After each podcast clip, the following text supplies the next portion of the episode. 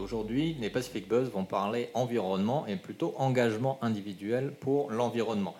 Et pour cela, j'ai le plaisir, euh, et vraiment le grand plaisir, parce que je suis très content de l'avoir avec nous euh, sur cet épisode, d'accueillir Henri Meadow, le fondateur de Seed Out Fénois, qui, euh, de passage à Tahiti entre deux incubations à Paris, est venu dans les studios de Pacific Venturi pour nous parler de son somptueux projet qu'il mène depuis maintenant à peu près deux ans.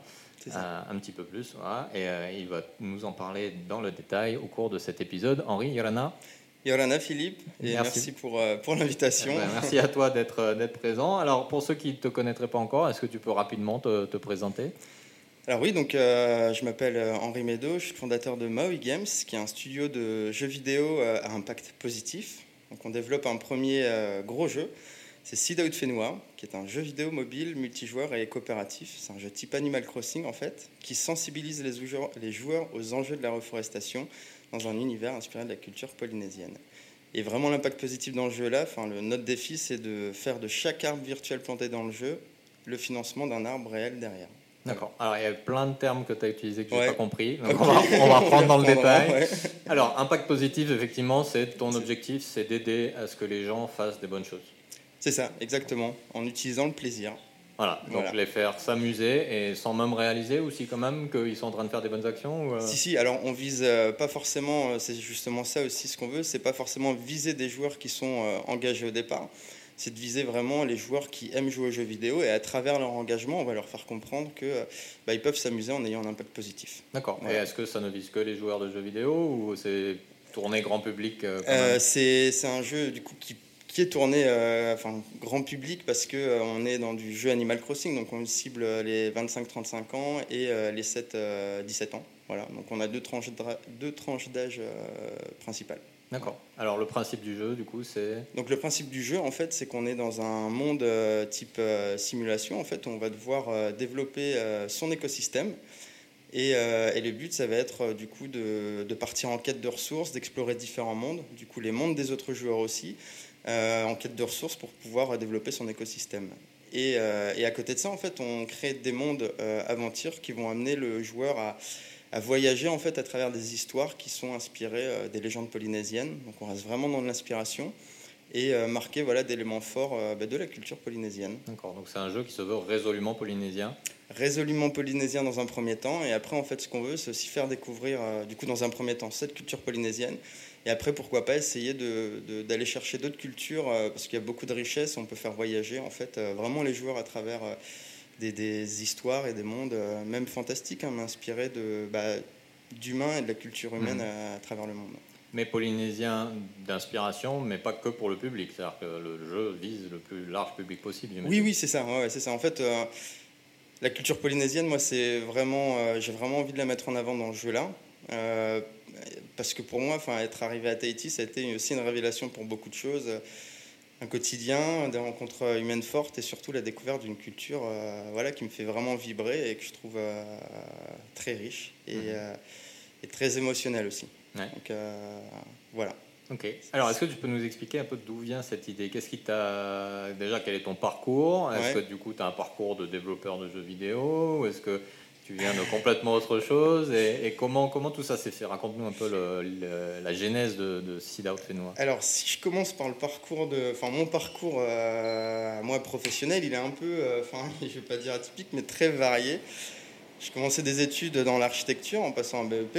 Après, je me suis dit, euh, comme j'étais à cette époque-là quelqu'un de très gêné, très timide, très réservé, et que je voulais quelque chose d'un peu artistique, je me suis dit, bah, écoute, je vais, faire, euh, je vais faire de la coiffure. C'est un métier artistique où on a contact direct avec des gens et où euh, bah, on apprend à parler aux, gens euh, enfin, de leur quotidien et tout ça. Donc ça m'a vraiment aidé. et je suis reparti dans, dans l'architecture parce que le côté j'adorais la coiffure, mais le côté rendement, enfin, devoir être très, très voilà, et des enchaîner les euh, clients. Travailler à la chaîne. Ça, voilà, travailler à la chaîne, ça perdait vraiment de ce côté euh, passionnant que j'avais pu trouver dans la coiffure. Donc j'ai rejoint, j'ai retrouvé l'architecture en passant mon bac. J'ai bossé en bureau d'études euh, pendant quelques années, donc BTP. Je faisais des plans pour des bâtiments, des, permis de construire, enfin voilà tout ça. Et après, je suis parti en Nouvelle-Calédonie 2-3 ans et j'ai bossé pour une asso Bora Tortue Marine pendant 9 mois, donc c'était du campement pur en tant que bénévole ou c'était quotidien associatif. Et donc j'ai retravaillé à la suite deux ans en bureau d'études. Et j'ai découvert la 3D pendant mon parcours. Et en fait, ça, faisait, euh, ça a fait sens pour moi parce que c'était vraiment euh, la, première chose dans ce métier-là. Euh, travailler la, 3D, la modélisation, c'était une révélation. En fait, je me suis dit, c'est ça que je veux faire, en fait, de la modélisation. Et je suis rentré en France, du coup, pour faire des études dans le jeu vidéo. C'est là que ça a commencé. le, le enfin, mon premier pied dans le jeu vidéo, ça a été à travers la modélisation 3D. Et ma formation, du coup, jeu vidéo, a été euh, au-delà d'une révélation. J'ai découvert tout le potentiel du jeu vidéo, du côté euh, ce que moi je voyais pas en tant que joueur. Toute cette créativité et, cette technologie qui s'associait pour, euh, bah, pour créer des mondes, j'aime pas dire monde virtuel, mais des mondes hmm. qui sont parallèles, où on peut faire voyager les gens. Monde alternatif. Voilà, c'est ça, exactement. Et ce que je trouve fort dans, dans ce métier-là, c'est que moi, pendant, ma jeu, enfin, pendant mon enfance, euh, les jeux vidéo, ça a été quand même une ressource aussi quand on se sent mal. Enfin, je me sentais, euh, voilà, euh, des périodes où je me sentais mal. Et le jeu vidéo, ça a permis bah, de, de me sentir compétent dans des objectifs, de me sentir aussi utile dans des jeux d'équipe, coopération par exemple. Et tout ça, c'est ce qu'on a besoin aussi. Je pense que c'est ce que beaucoup de joueurs jeunes retrouvent, même adultes, hein, retrouvent dans les jeux en termes de potentiel en plus de, bah, du côté monde euh, parallèle où on peut voyager sans pas oublier notre monde, mais euh, vivre dans d'autres mmh. règles et dans d'autres euh, univers. c'est intéressant ce que tu dis par rapport au, justement à aux mondes alternatifs, parce qu'on a tendance à dire voilà il y a la vie réelle, la vraie vie, et puis la vie virtuelle dans laquelle il y a effectivement ces, jeux vidéo un peu un peu fous, parfois qualifiés de débiles ou, ou, autres. Aujourd'hui, je dis-moi ce que tu en penses, mais il me paraît de plus en plus difficile de dire que ce n'est pas une, autre forme de réalité aussi, celle qui est en ligne, que ce soit au travers de, des sites, des réseaux sociaux, des jeux vidéo qui ont un rôle important et éducatif notamment, et un impact positif maintenant grâce au tien. C'est un peu le pari que toi tu fais, de dire bah, on va mm. réconcilier les deux réalités et faire en sorte que l'une influence l'autre positivement? C'est exactement ça en fait. C'est vrai que les jeux vidéo étaient, ont été victimes, euh, je pense, de, beaucoup de préjugés pendant pas mal d'années. Là, ça commence à évoluer beaucoup. C'était comme tu dis, hein, réservé à une catégorie de personnes euh, un peu, euh, enfin un peu débiles. On faisait des choses, voilà, pas sociales et tout ça. Et on le voit de plus en plus, euh, ça, ça, change de. Et, c'est là aussi où c'est important pour moi de ne pas parler de monde virtuel, même si c'est virtuel. Mais c'est pas que ça, quoi. C'est vraiment euh, la créativité humaine. Enfin, c'est des gens, des humains qui sont derrière en, partageant toute leur imagination. Et à côté de ça, tu as des développeurs qui font en sorte qu'on puisse se, promener dans ces mondes-là. Et, euh, et, du coup, ça nous fait quitter, pas quitter notre monde ça nous fait voyager. Ouais, hmm. je vais ça ouvre de nouvelles voyager, portes. Euh, voilà, ça ouvre de nouvelles portes et je pense que euh, c'est pour ça que euh, virtuel pour moi ça rappelle trop à des mondes factices en fait hmm. et, c'est pas ça du tout pour moi. Il y a du social comme tu dis, il y a, il y a des et puis il y a des gens qui commencent à, enfin beaucoup de personnes qui commencent à vivre de ça et, et des passionnés même sans jouer. Moi j'ai plus le temps de jouer avec ce que je fais mais mais j'adore regarder des gens hmm. jouer sur YouTube. Je vois ce qu'ils vivent. Quoi. Il y a des compétitions, même sur Twitch on voit des joueurs qui, bah, on les voit en train de jouer et puis, euh, c'est vraiment quelque chose, devenu quelque chose de très social quoi aussi. Euh, absolument. C'est peut-être une capacité maintenant de la population à accepter le fait que notre vie se joue désormais sur plusieurs niveaux entre guillemets de, type de réalité. J'entendais quelqu'un récemment qui disait que euh, bah, les, logiciels et les jeux vidéo deviennent des, des créations humaines d'une échelle aussi équivalente que celle des pyramides, par exemple, en termes de, complexité, de, créativité. C'est mm. un énorme travail derrière. Mais je pense que dans tout jeu derrière, il y a, d'abord le, concept hein, qui est dur. Enfin, rien qu'à poser sur papier un concept, euh, ça peut prendre beaucoup de temps. Euh, donc je sais que ça va faire euh, un an qu'on bosse et on a fait beaucoup d'itérations juste sur le, bah, la Bible du jeu, sur les règles du jeu. On a encore un gros travail à faire dessus. Donc rien que ça, ça demande euh, beaucoup de, en termes de réflexion, beaucoup. Euh, bah, c'est des défis à résoudre, des choses, euh, voilà. Et aussi en termes de, techno, effectivement, enfin des développeurs qui vont qui vont se tirer les cheveux sur plein plein d'aspects. On a différentes catégories de développeurs pour l'intelligence artificielle, pour les mécaniques de jeu, enfin hmm. pour pour optimiser le jeu aussi. Enfin, on a vraiment derrière une équipe qui peut être immense parce que derrière c'est vraiment c'est des œuvres autant euh, ouais, euh, créatives que, que technologiques. Euh, comme les pyramides, c'est ça, comme tu dis, c'est vraiment des œuvres qui derrière demandent beaucoup de moyens humains et, aussi voilà, de, créativité, enfin une précision. Enfin voilà, c'est ouais, un bel exemple. Mm. Alors dernière question avant de parler plus de toi. Siddharth Fenois, donc tu le dis, vise à après planter des arbres mm. sur Terre. comment ça marche exactement? Comment le joueur, dans le cadre de son jeu, va finir par être indirectement ou directement un planteur d'arbres pour aider ben, justement la, la, reforestation, la lutte contre le changement climatique, euh, etc. Alors en fait, dans le jeu, hein, juste pour parler de cette, euh, mécanique-là, dans, de financement des arbres, c'est que derrière, on étudie en fait euh, donc une action réelle, concrète de planter un arbre, ça a un coût, le développement d'un jeu, ça a un coût. Et, et, le défi dans tout ça, c'est qu'on veut que notre jeu soit gratuit parce qu'on veut bah, cibler, on ne veut pas cibler juste les gens qui ont les moyens de financer mmh. des arbres, et donc derrière ça, on a euh, un modèle économique euh, du coup qu'on appelle freemium, qui euh, est issu de revenus publicitaires. Et donc ces revenus publicitaires-là, on essaie de, en fonction de la valeur qu'il a à un moment T et de notre communauté, on doit pouvoir l'ajuster sur une mécanique de jeu simple, celle de planter un arbre virtuel, donc de trouver la graine, d'explorer le monde pour trouver des ressources, et dans le monde du joueur, quand il va planter son arbre, il va devoir l'entretenir et le, faire grandir jusqu'à un stade adulte. Et entre tous ces stades, il va pouvoir visionner des publicités qui vont financer jusqu'au stade adulte euh, la plantation d'un arbre réel. Donc dès que l'arbre virtuel atteint son stade adulte, euh, ça finance un arbre réel derrière. Et du coup, euh, le joueur va pouvoir, sur son compte, enfin, dans le menu du jeu, retrouver euh, quelle association il a financé, quel, euh, combien d'arbres il a financé. En fait, on, on veut, euh, on veut pas être trop chargé de, données enfin, en, jeu. On veut pas que le joueur soit trop chargé par des données, quelle association hmm. il a financé, etc. Mais s'il peut retrouver toutes ces informations-là dans le, dans le menu principal du jeu, en dehors du jeu. D'accord. Donc voilà. Ok. Euh, je ne sais pas si j'ai bien répondu, mais. Si, si, euh, absolument, c'est tout à fait très clair. Et, mais du coup, ça veut dire que dans les revenus de l'entreprise, euh, il y a une grosse partie qui va repartir dans les associations environnementales. Ouais, alors du coup, j'ai parlé d'un modèle économique freemium, donc publicitaire.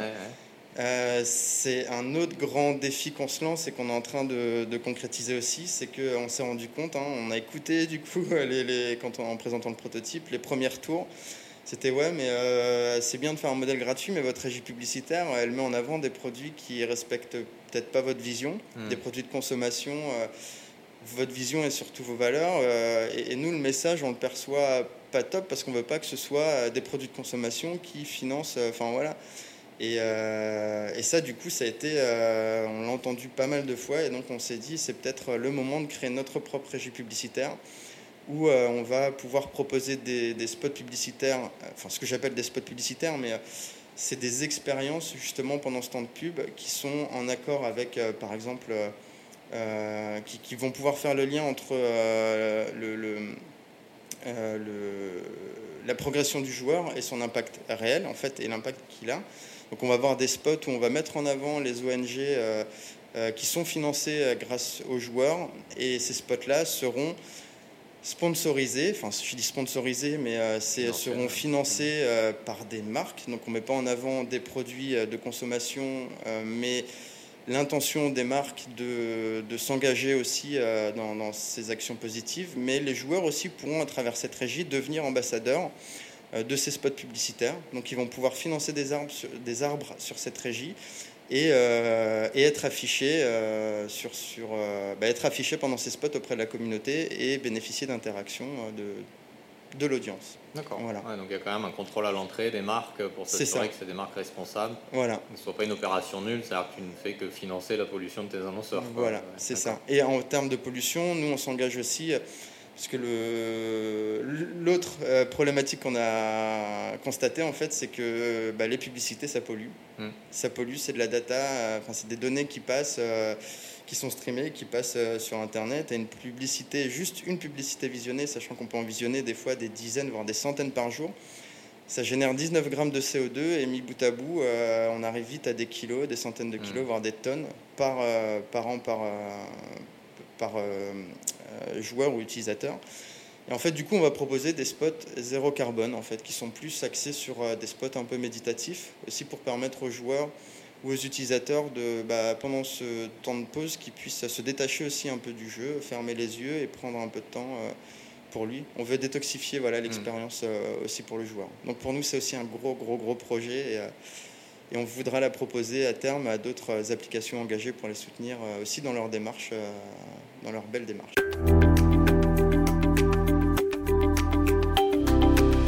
Et nous sommes de retour toujours avec Henri dans les studios de Pacific Venturing Media pour parler de Sida Fénois et surtout de toi, Henri. Maintenant, on va s'intéresser à ton parcours entrepreneur. Donc, on le disait en introduction, ça fait deux ans que tu es lancé. tu as démarré à Prism, l'incubateur polynésien. Tu es maintenant à Station F Non, non, ah, j'ai euh, été finaliste d'un concours à Station F. Ah voilà, c'est ça. Et, euh, tu es incubé à À la pleine image. C'est un, incubateur, euh, bon, j'en parlerai un peu plus. ouais, d'accord. donc ça fait de, belles expériences, tout ça. Le jeu est en train de progresser. Tu crées une régie publicitaire, donc le projet quand même à prendre, commence à prendre beaucoup d'ampleur. C'est ça. sur ces deux années que tu viens de vivre et peut-être un petit peu les temps avant de conception de, de l'idée, est-ce que tu peux nous dire quelle a été ta meilleure leçon, euh, la meilleure leçon que tu as apprise et quelle a été la pire leçon que tu as apprise?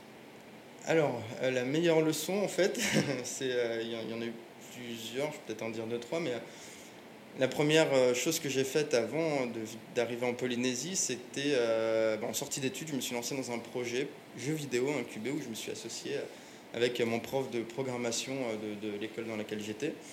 Pendant deux ans, on a travaillé sur, euh, sur un concept de jeu vidéo, sur un produit. Voilà, c'était deux ans un peu d'acharnement où on a plus travaillé le, produit qu'on développait plutôt que de comment on allait le vendre. Et au bout de deux ans, euh, on a réalisé qu'on savait qu'on avait fait quelque chose, bien avancé sur quelque chose qu'on ne savait pas vendre en fait, et que ça allait nous demander beaucoup de travail. Et, euh, et en fait, du coup, on a avorté le projet parce qu'on n'avait plus d'énergie, parce que bah, voilà, il fallait aussi qu'on gagne un peu notre vie. Euh, et, à l'issue euh, de cette, expérience, je me suis dit, mais plus jamais de ma vie, je me relance dans une expérience entrepreneuriale enfin, innovante et, euh, aussi épuisante. Et, donc, je suis arrivé à Tahiti. Et la première leçon, ça a été, après avoir vu un TEDx, de, réaliser que le TEDx, c'était sortir de sa zone de confort. Et après ce TEDx-là, j'ai réalisé qu'en fait, c'était un peu le passage évident de d'être en quand, on veut voilà entreprendre des choses qui ont beaucoup de sens pour nous, de bah, d'être face à des situations d'échec et de pas pas lâcher prise. Et euh, ça, la première leçon, c'est euh, il faut pas forcément écouter euh, ces échecs dans le sens où je m'étais dit que plus jamais je me relancerai, mmh. mais plutôt ce qui fait sens pour nous parce que euh, même si c'est dur, en fait, ça, ça, nous apporte vraiment beaucoup de choses. Et aujourd'hui, le premier projet que j'ai arrêté m'a apporté vraiment beaucoup pour euh, Maui Games euh, hmm. aujourd'hui. D'accord. Voilà. Donc ça, c'est la première leçon. Je ne sais pas si je continue sur... Si, vas-y, si en as d'autres, euh, bien sûr. L'autre leçon, c'est que quand on fait des choses qui ont du sens pour nous, bah, on continue, excuse-moi le terme, d'en chier, parce que c'est c'est pas évident, surtout des projets quand on entreprend des... Enfin, je veux dire ambitieux, mais ambitieux ou pas, hein, ça reste des, des émotionnellement euh, des, des, grands 8 en fait. Euh, on mm. vit des choses tellement belles et puis le lendemain euh, on vit des choses où on est au fond du trou, où on se dit mais ça va jamais marcher. Et ça fait que ça et du coup c'est super fatigant. et, mais par contre, dans les moments où on est en haut vraiment de la vague, on vit des choses qui sont qui sont voilà tellement fortes, c'est tellement le bonheur que on sait pourquoi pourquoi on le vit quoi. Et voilà, ça c'est déjà une belle leçon. Humainement, on fait des belles rencontres aussi. J'ai une équipe, euh, euh, ma première équipe. Euh, voilà, humainement, c'est pas simple de gérer une équipe, mais quand je vois une équipe derrière. c'est combien de personnes ton équipe Là, aujourd'hui en métropole, alors ça bouge un peu parce que du coup, il y a des stagiaires qui rejoignent, mais aujourd'hui, on est peut-être une petite dizaine. Ah, et sur le projet, on est peut-être entre 10 et 15 aujourd'hui à avoir travaillé dessus, sur différents aspects, mais mais euh, ce qui est beau, c'est de voir que bah, ce qui fait sens pour toi peut faire sens pour d'autres personnes. Et même si nous, on n'est pas. Euh, moi, je manque encore d'expérience au niveau euh, gestion humaine. Et, et même quand il manque un peu d'expérience, quand tu partages un projet qui fait sens, ça implique des personnes derrière qui. Bah, en fait, qui te portent. Quoi. Et hmm. c'est plus toi qui portes le projet, c'est le projet qui porte l'équipe et, et, ce que tu es. Quoi. Et quand on en arrive là, je trouve que c'est c'est ça pas de prix en fait. on a beau avoir des torts dans notre gestion, je pense que on est très reconnaissant aussi pour ceux qui, partagent ce projet avec nous. Euh. Donc voilà, belle expérience. Et pour la, et pour la mauvaise expérience, je dirais la pire leçon. Euh, c'est dur parce qu'en fait, euh, chaque chose qu'on entreprend, en fait, les, enfin, chaque décision qu'on prend, quand on s'en rend compte, ça finit et quand on prend un peu de recul, qu'elle soit bonne ou pas, ça sert d'expérience, ça nous permet de, de, prendre des choix différents. La pire leçon, ouais, c'est je, crois que j'en ai pas en fait, parce que même si c'est si c'est dur, c'est ça reste bon en hmm. fait.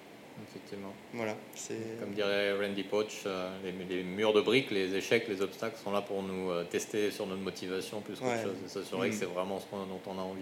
Ouais, mais c'est clairement ça. ok, bah c'est bien. Tu as réussi du coup à faire de chaque leçon une belle leçon finalement, euh, quelle que soit la difficulté. S'il y en a une quand même. une leçon, c'est euh, ne pas avoir peur de l'échec. Ah, Je sais que c'est une des choses qui a failli me faire euh, abandonner en fait et mm. qui, qui m'a parasité le projet, c'est la peur de l'échec.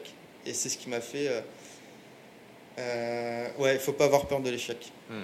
Ça, c'est se laisser prendre dans, dans cette peur-là, c'est, je pense, qui peut amener à à bah, ruiner un projet en fait, à, clairement nous démonter psychologiquement parce que voilà, et pas avoir peur de l'échec. Je pense que c'est une chose qui est importante.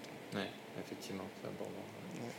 Alors, tu as lancé ce, beau projet avec ces belles leçons et qui, te qui du sens pour toi. Donc mm. c'est plutôt sympa d'être aligné comme ça avec ces valeurs. Euh, mais ça n'a pas forcément été facile, comme tu l'as dit. Euh, tu aurais pu avoir une carrière euh, différente dans le jeu vidéo, pourquoi pas, en tant que développeur ou en tant qu'architecte même. Mm. du coup, j'imagine que tu as dû quand même faire un paquet de sacrifices pour arriver à, créer ce projet-là. Est-ce que tu peux nous en parler? Ouais, des sacrifices, c'est vrai qu'il y en a beaucoup. Enfin, en fait, on est obligé d'en faire, que ce soit sur, sur plein, plein de choses, mais mis bout à bout, ces sacrifices, ce soit forcément sur le salaire, parce qu'on n'a pas de mm. salaire sacrifice sur le loisir, sur, euh, même si c'est important, euh, là je me rends compte de plus en plus de, se trouver du temps à soi pour décrocher euh, du projet, prendre du recul. Sacrifice, bah, c'est par exemple, là je suis marié, quand je vais en France pendant six mois, bah, je me sépare de ma femme en mmh. fait, je la laisse ici à Tahiti, sachant que c'est une personne qui est très, très aidante et un, un de mes plus grands soutiens dans ce projet-là, c'est elle. Et, euh, et euh, en sacrifice, euh, c'est. c'est dur parce que je me vois pas dans une autre vie aujourd'hui. Mmh. je crois que quand on a goûté à ça, on se rend compte que les sacrifices qu'on a pu faire, en valait la peine. C'est en valait la peine, ouais. Mmh. C'est important. C'est important, ouais. Ça aide à les digérer et à continuer à avancer malgré tout. Voilà, ouais, c'est ça. Mmh. Donc c'est très, ça reste très philosophique ce que je dis, et puis je pense qu'il faut, chacun, quand il vit son aventure, enfin, se lance dans une aventure, la vie, je pense, à sa manière et, euh, et se construit autour de ce qu'il vit. Et, euh, et voilà, c'est des sacrifices, euh, des, des, leçons, des moments de bonheur. Je pense qu'il va. Les moments de bonheur c'est, vont, vont, guider, enfin, nous guident dans, dans cette quête, dans cette quête-là. Et puis après, peu importe le projet, qu'il soit petit ou, grand, c'est ce qui nous porte. et je pense que c'est ce qui est important. Hmm. Super merci d'avoir partagé ça. Je suis peut-être un peu écarté de la question. Non, non, pas du tout, au contraire. Euh, alors, tu, as, tu nous disais que ton équipe, euh, maintenant, c'est une dizaine de personnes, donc mhm. c'est quand même, il y a du monde. Ouais, euh, Tous en France ou il y en a certains ici aussi Tous en France, il y en a, non, non, il y en a certains ici. c'est des, des, web développeurs, des, des, graphistes, notamment. Là, on est en train de lancer. En fait, notre, notre stratégie, c'est d'abord de, de, créer en France, de se lancer en France, parce qu'on n'est pas encore créé de se lancer en France parce qu'on a des aides qui sont vraiment adaptées euh, en plus aux jeux vidéo euh, mhm. pour se lancer. Des investisseurs aussi au départ qui sont plus, euh, peut-être au départ un peu frileux pour, bah, pour investir dans des projets qui sont en, outre-mer. Et, mais nous, on tient vraiment à se développer ici. Donc la première phase, c'est de montrer que on est capable de se développer et de gérer un projet ambitieux euh, en France et dans un an et demi, euh, voilà, maximum deux ans, je l'espère, qu'on puisse se développer et créer une équipe euh, ici. Donc aujourd'hui, on travaille, on va travailler du coup avec des prestataires en Polynésie quand même, parce que c'est pour nous important de, ben, on travaille sur sur le message de, de sur des, des, sur une culture du coup qui est, qui est assez forte et, et au-delà des, des, symboles polynésiens, moi ce que je veux transmettre aussi, c'est eh ben, émotionnellement ce que ça me fait vivre et ce que je peux vivre ici en Polynésie. Et ça passe aussi par, euh, par des, personnes ici locales qui vont réussir à, à, transmettre aussi ce que moi je peux vivre à, mm. d'autres personnes. Et voilà, donc travailler comme ça, je pense qu'au début, c'est voilà, la stratégie qu'on a choisie au départ. Et alors du coup, avec cette équipe, donc principalement en France, mais quelques personnes ici aussi, c'est déjà ben, voilà, un, grand écart entre les deux.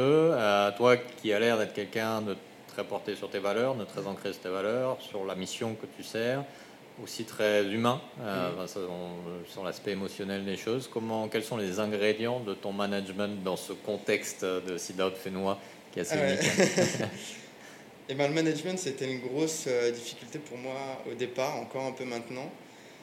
Euh, sachant que euh, je pense que ça suffit pas juste de se dire qu'on est humain et qu'on veut quelque chose d'humain.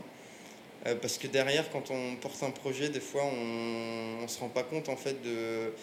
On peut perdre un peu le fil de, des humains qu'il y a derrière, dans le sens où ben, on est vraiment ancré dans, dans, notre démarche, mais derrière, quand il y a des humains qui travaillent avec, il y a l'aspect humain, mais euh, dans l'aspect humain, il y a l'aspect financier aussi mmh. qui, est, euh, qui est important pour ceux qui travaillent avec toi. Parce que euh, moi, je sais qu'il y en a beaucoup qui ont fait des sacrifices sur les revenus pour m'aider, bah, pour participer à, ce projet-là. Et, humainement, c'est, pour moi, c'est un peu compliqué parce que, ça se passe très très bien. Mais ce qui est compliqué pour moi, c'est comme je le disais tout à l'heure, je suis au départ quelqu'un de très réservé. Je suis un peu peut-être dans mon monde des fois et, et parler de choses, enfin partager, en fait j'essaie à travers Sidaout Fenois de partager euh, le jeu vidéo, en fait de, de, partager mon monde, de créer mon monde. Mais derrière, avec l'équipe, il faut pouvoir la garder motivée à travers euh, une vision du monde que tu as et celle de vouloir façonner le monde que tu veux. Et ça, c'est pas évident parce qu'on euh, on a des gens qui sont aussi très terre à terre et, et, des gens aussi qui vont nous suivre mais qui vont se poser des questions, qui attendent des réponses qu'on peut pas forcément mmh. donner. Et en fait, l'humain, c'est pas que que du discours, c'est aussi euh, bah, pouvoir apporter des réponses en fait et des certitudes que tu n'as pas forcément à des personnes qui t'accompagnent. Et si tu n'as pas ces certitudes-là, il faut, euh, il faut réussir à les maintenir, les rassurer. Et je pense que, euh, que ça demande aussi de l'expérience que je suis en train d'acquérir. on apprend en faisant. Voilà, c'est ça. ça. Et je me suis rendu compte en fait derrière que l'humain, c'était surtout l'équipe qui créait une culture humaine et je pense que c'est aujourd'hui plus l'équipe qui, qui crée, euh, qui participe à créer cette culture-là. Moi, j'y suis, euh, j'y suis euh, pour pas grand-chose en fait. Derrière, c'est vraiment et je les remercie quoi, parce qu'ils me font vivre. Du coup, c'est des choses, des, des, moments de bonheur qui sont forts. Et, c'est grâce à eux aussi. Donc, donc voilà, c'est, vraiment fort pour moi de vivre ça. Super, bah, écoute, c'est le, cœur de l'expérience entrepreneuriale, j'allais dire. Ouais. Hmm, Alors, justement, pour parler du, du, cœur de cette expérience, c'est une question qu'on pose tout le temps sur les Pacific Buzz, qui est, euh, qui est généralement celle qui va révéler le cœur de l'expérience. Hmm. Est-ce qu'il y a quelque chose sur euh, ces deux années que tu as vécues, deux années et quelques, euh, dont tu n'as jamais parlé en public hmm. et que tu pourrais partager avec nous aujourd'hui dans cet épisode? Ouais, alors j'en ai, j'en ai parlé euh, à, mon équipe parce qu'elle était là quand je l'ai vécu. Euh, ça a été euh, bah, justement, cette, enfin j'en ai parlé un peu tout à l'heure aussi, mais amorcé un peu, c'est la peur de l'échec quand on entreprend des choses, qu'on est lancé et que derrière on a des gens qui commencent à nous suivre, c'est quelque chose de très fort.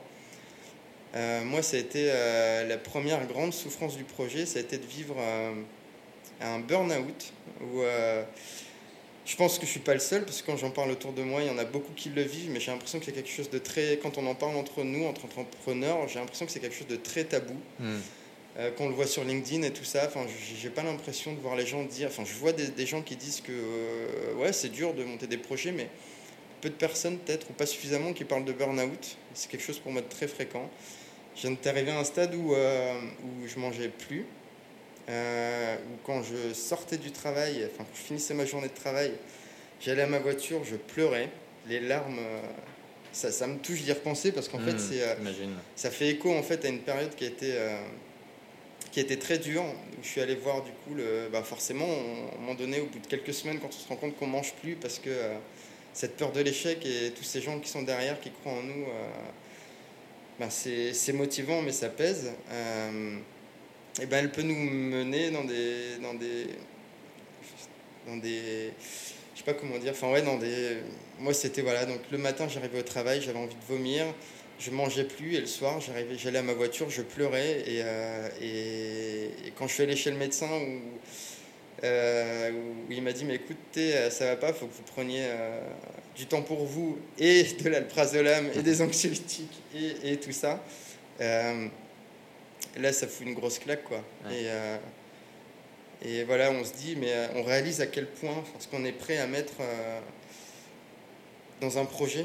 Ça, Mm. c'est vrai que je pense que c'est une réalité qui était dure, c'est de se dire, mais putain, mais en fait, euh, ce que je suis en train de mettre dans ce projet-là, c'est c'est ma vie, quoi. Mm. Et, euh, et mine de rien, ça fout une claque Ouais. parce qu'on se dit, putain, on est prêt à, à sacrifier de, de son, De sa santé. de, hein. sa santé pour, euh, pour des projets. et derrière, ouais, l'équipe a été, enfin l'équipe, la famille a été, m'a aidé à, à surmonter ça. Et, et, et aujourd'hui, c'est devenu vraiment moteur, quoi. Mm. Voilà. Enfin, c'est une des expériences, je pense. euh, ouais. Qui Je suis content qui d'en parler aujourd'hui parce que c'est vrai que c'est quelque chose de, que je trouve de, de, de tabou euh, dans l'entrepreneuriat. Mm. On sait que c'est difficile, mais on ne sait pas jusqu'où ça peut. euh, on voit derrière tous ceux qui ont, tous les entrepreneurs à succès qui disent qu'effectivement ont, euh, ont gravi des montagnes, enfin des, ont, ont eu des moments difficiles, mais on ne se rend pas compte à quel point ça peut l'être. Ouais, ouais, effectivement, c'est important d'en parler. Et merci de- d'accepter de, partager ça. On a eu l'occasion de l'évoquer dans d'autres épisodes, mais c'est aussi le but de ce, Mm. de ce podcast, c'est de montrer que l'entrepreneuriat, c'est génial. Euh, Ouais. on est, toi et moi, on est là pour, euh, pour en parler.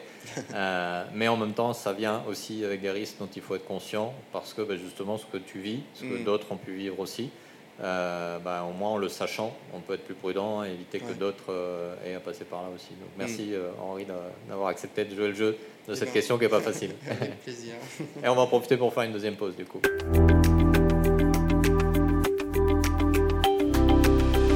Sommes de retour euh, toujours avec Henri Médo de Seed Out Fénois, euh, avec qui nous évoquons son projet de jeu vidéo à impact positif. Euh, Henri, nous allons maintenant parler du futur. Oui. Et généralement, cette partie commence toujours avec trois questions très simples. Je vais te demander d'y répondre avec un mot, optimiste ou pessimiste, et on Ok. rentre dans le détail après. Ok Ton futur personnel, optimiste, pessimiste? Optimiste.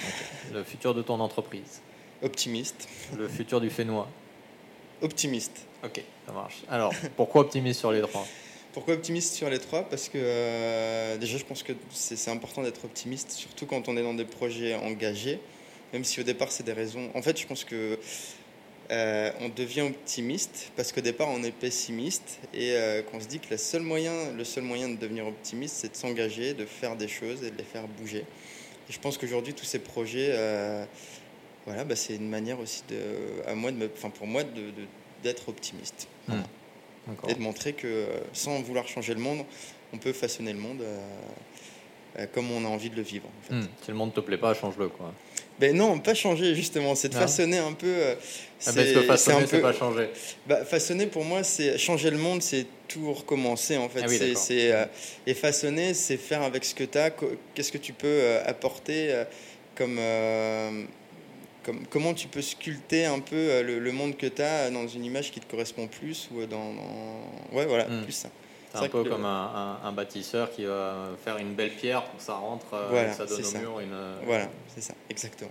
Ok, ça marche. Donc, ça marche pour toi et ton entreprise aussi optimiste parce que, parce que ça se passe bien pour l'instant? Oui, oui, parce que ça se passe bien et parce que c'est euh, avant tout une belle, euh, une belle aventure. Euh, Là, on est sur, euh, on, on a des pistes auprès d'investisseurs qui sont très, euh, enfin, très intéressés par le projet.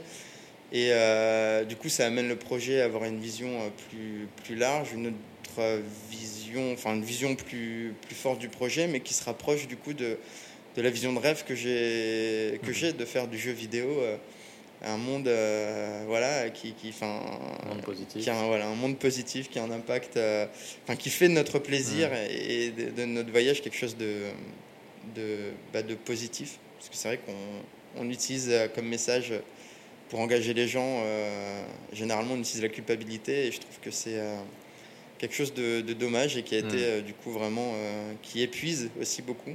Donc je veux montrer que notre plaisir a une place dans les enjeux de notre société. Ouais. On peut se faire plaisir et bien faire les choses. C'est ça, exactement. C'est pas incompatible.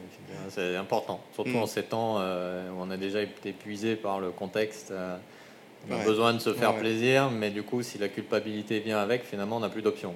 C'est la ça, réalité exactement. est dure, le plaisir n'existe plus. Mm. Et l'option, c'est de dire, ben, entre les deux, on va trouver euh, un espace. Voilà, tout à fait. ok, ça marche. Et donc, pour notre Fénois optimiste, parce que bah, le Fénois optimiste, parce que moi déjà, je le vis, euh, notre Fénois, je le vis bien, en fait. C'est quelque chose de très ressourçant pour moi. Donc, du coup, c'est peut-être un peu personnel, mais, euh, mais euh, pour moi, il y a plein de porteurs de projets. Enfin, je vois beaucoup de gens engagés, enfin, des amis, des, des, porteurs de projets, des entrepreneurs engagés. Et puis, je pense que nos générations, de toute façon, enfin, sont, vont l'être de plus en plus, parce qu'elles vont être touchées par euh, par ce qui se passe. Et euh, y a, je dis pas que ça va être facile, hein, être optimiste, mais il y, a, il y, a, du travail, mais en tout cas, je pense que les, les mentalités évoluent. Et, euh, et puis parce que, voilà, je pense qu'on peut être que optimiste quand on vit le Fénois avec cette culture aussi forte. Ben, moi, en tout cas, c'est ce qui m'a ressourcé. Donc, hmm. donc voilà, je pense que sans entrer dans des choses concrètes, voilà, c'est plus un vécu personnel. Mais, ouais, c'est un ressenti. Un ressenti c'est vrai que je, note le fait d'être optimiste, ça ne veut pas dire être déterministe en se disant voilà tout va bien aller donc j'ai plus rien à faire. Mm. C'est là où ça va commencer à être dangereux. Ouais, bah oui, c'est ça.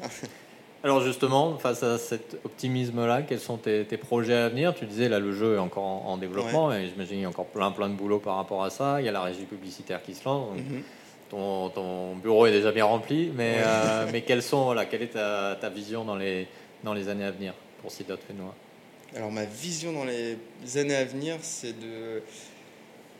eh ben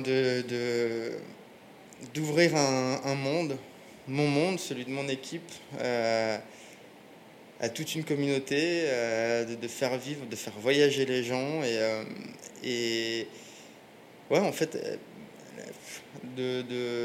d'ouvrir une nouvelle voie aux jeux vidéo et, celle de, de l'impact positif et en plantant des millions d'arbres, en finançant des projets euh, qui vont pouvoir nettoyer les océans ou des petites initiatives, euh, de, enfin des projets même innovants. Enfin voilà, c'est d'aller chercher les revenus du jeu vidéo qui sont euh, assez hallucinants pour en faire quelque chose de voilà quelque chose de beau. Hmm. Ce qui de beau dans ce qui, ce qui me laisse optimiste vis-à-vis de ça, c'est quand on voit l'évolution du jeu vidéo ça devient vraiment. Euh, aujourd'hui, même si ça pollue, hein, le jeu vidéo, dans, le multijoueur, dans, dans, la fabrication des jeux, dans, derrière la production d'un jeu, je pense que c'est. Euh, en se référant à un film, moi, qui, qui, qui m'inspire aussi, euh, mais dans, un autre. voilà, c'est Ready Player One. Hmm. Et ce jeu-là, moi, je vois notre avenir aussi à travers le jeu vidéo, enfin, je sais pas, dans 30 ans peut-être, 30-40 ans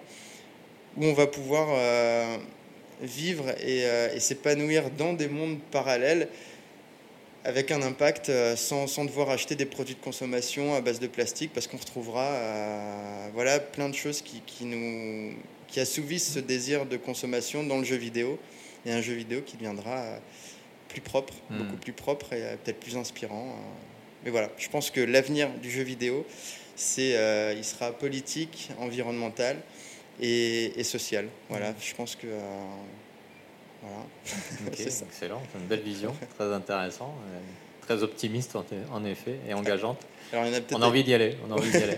Mais du coup, en t'entendant parler de voyage, euh, je, une idée m'est venue comme ça et je te la soumets, tu me diras ce que tu en penses. Mais est-ce que du coup, le futur du tourisme n'est pas aussi dans le jeu vidéo Et notamment pour nous qui sommes mm. loin de, des centres, des gros, clients, entre guillemets. Et on se pose toujours la question, on dit bah, on fait venir des gens dans des gros avions, ils sont beaux nos avions, mais ils polluent. Euh, est-ce que du coup on pourrait pas les envoyer à Tahiti dans des jeux vidéo? Eh ben j'y crois. Et je pense que ce sera aussi une des manières de, de générer du revenu euh, localement, mmh. sans euh, forcément on a aussi envie de voir. je pense le voyage c'est quand même un sujet un peu délicat parce que quand on voyage, même si on peut voyager dans les jeux vidéo, je sais que quand on voyage, il y a aussi quelque chose, il y a du spontané, mmh. il y a du spontané, de l'humain. Euh, moi, le nombre de Polynésiens qui m'ont qui, m'ont apporté, enfin, on en rencontre beaucoup de, bonheur, de joie. Enfin, c'est, il y a des choses qu'on pourra pas remplacer, mais je pense qu'il y a des choses qu'on pourra offrir euh, aux gens, c'est effectivement transmettre euh, des valeurs, ouais, du voyage. Mais le voyage, par contre, si. Alors, pour les personnes âgées, par exemple, qui sont dans des maisons de retraite Mm. en France, on teste aussi la réalité virtuelle, où le jeu vidéo, en fait, ça de- devient un moyen de voyager pour les personnes qui ne Peuvent le pas, peuvent oui. pas ou Ouais. ne peuvent plus. Et le témoignage, le ressenti de ces personnes-là, c'est euh, pourtant des personnes qui vont avoir 80, 80 ans. C'est justement ça, quoi. C'est euh, merci parce que euh, j'ai eu l'impression de voyager, et Mm. j'ai pu faire quelque chose que, que je pouvais plus faire depuis euh, des années, quoi, ou que j'ai même jamais eu l'occasion de faire, voyager au bout du monde. Et, Ouais. et c'est tout là le potentiel du jeu vidéo et ce qu'il faut dévoiler, enfin révéler Mm. encore plus, c'est ça. Quoi. Effectivement, donc bientôt Tahiti Tourisme aura une agence Ouais. vidéo pour euh, ceux qui peuvent pas voyager. Ok, super. Henri, ma dernière question pour toi. Euh, tu as déjà beaucoup partagé, merci. Euh, je suis sûr que tu as déjà apporté beaucoup à ceux qui nous écoutent, mais est-ce que tu aurais une recommandation, euh, une pensée, une idée euh, que tu aimerais partager avec nos auditeurs, qu'ils soient entrepreneurs ou pas, peu importe Mm. Quelque chose euh, voilà, de ton vécu euh, en tant qu'entrepreneur, de ce parcours euh, exemplaire et, en même temps avec tous ces défis et ces, difficultés. Alors exemplaire, je sais pas, c'est un peu... enfin, Mais moi je crois que ouais, la, plus grosse difficulté dans ce projet-là au départ, c'était, comme je dis un peu tout à l'heure, j'étais un peu réservé, un peu timide et je me sens... c'est pas que je me sens pas bien dans ce monde, mais je me sens un peu, un peu différent. J'ai eu pendant très longtemps beaucoup de difficultés à m'expliquer, à parler un peu, à raconter ce que je vivais intérieurement, avoir des, des- des idées. euh, je paraissais peut-être décalé souvent. et, euh, et c'était un combat au début dans Sido de Fénois de pitcher un projet, de pitcher une vision, euh, sachant que c'est un peu embrouillé dans votre tête, enfin, que, que je Mm. me sens un peu décalé. Et je pense qu'il ne faut pas avoir peur de tout ça, ça ne doit pas être un frein. Se sentir différent, euh, enfin se sentir différent, je pense que tout le monde se sent différent, mais euh, il ne faut pas avoir, faut pas penser que nos différences peuvent être un frein dans, ce qu'on entreprend, ou dans, la manière dont on se perçoit peut être un frein, c'est vraiment... euh, euh, voilà, je pense que ce que je pourrais dire, c'est de se dire que bah, nos différences, même si au début c'est une difficulté, ben, c'est ce qui fait notre force, euh, je pense, au final. Et ce qui nous amène là où on est, où on veut aller. Super, très beau message d'espoir. Henri, merci beaucoup Écoute. euh, d'avoir pris le temps de venir nous voir euh, au Pacific Buzz et d'avoir partagé ton expérience. Bon courage et bonne continuation. On attend avec impatience Moi aussi, la première version, j'imagine, de Siddharth de Fénois, de pouvoir, euh, de pouvoir jouer avec en tout cas, et d'avoir un impact positif en se faisant plaisir. Eh ben, merci à toi également, merci pour l'invitation. Et ça a été un plaisir de partager, de prendre ce temps pour partager tout ça, une petite parenthèse et voilà, partager ces moments forts. Et, euh, et j'espère que beaucoup d'entrepreneurs euh, ben, serviront de ça aussi pour euh, bah, pour pas avoir peur euh, de plein de choses et puis euh, faire ce qui font sens pour eux. Super, merci. Merci à toi.